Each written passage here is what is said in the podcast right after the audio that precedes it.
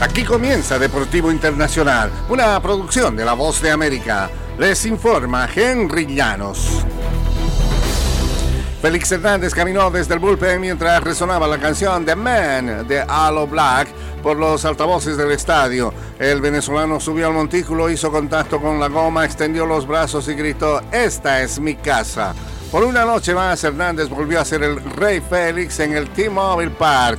Esto no es fácil para mí. Lanzar y estar en este montículo es más fácil que esto, comentó Hernández, quien debió hacer varias pausas por la emoción durante su discurso en la ceremonia del sábado, en la que ingresó al Salón de la Fama de los Marineros de Seattle.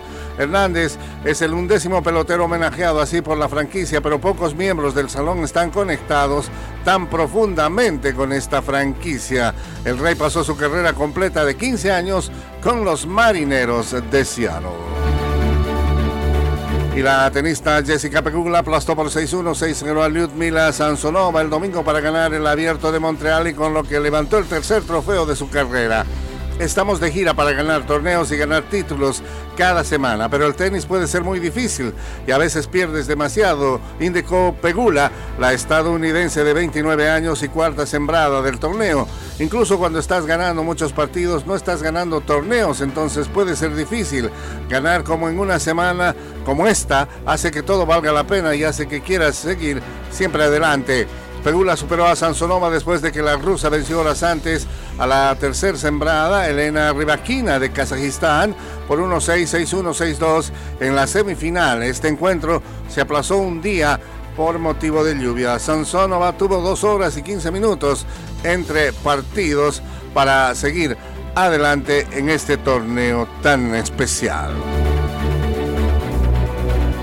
Y las tensiones entre Kylian Mbappé y el Paris Saint-Germain aminoraron un poco el domingo luego que el astro francés pudo reincorporarse a los entrenamientos tras discusiones muy constructivas y positivas entre las partes.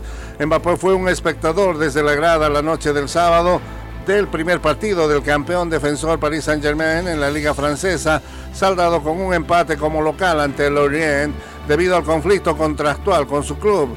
Insiste disputar esta temporada y salir gratis cuando el contrato expire, pero el Paris Saint-Germain rechaza tal escenario.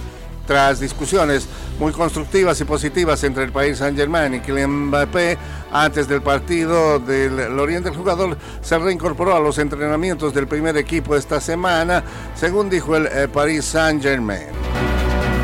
Y hasta aquí, Deportivo Internacional de la Voz de América.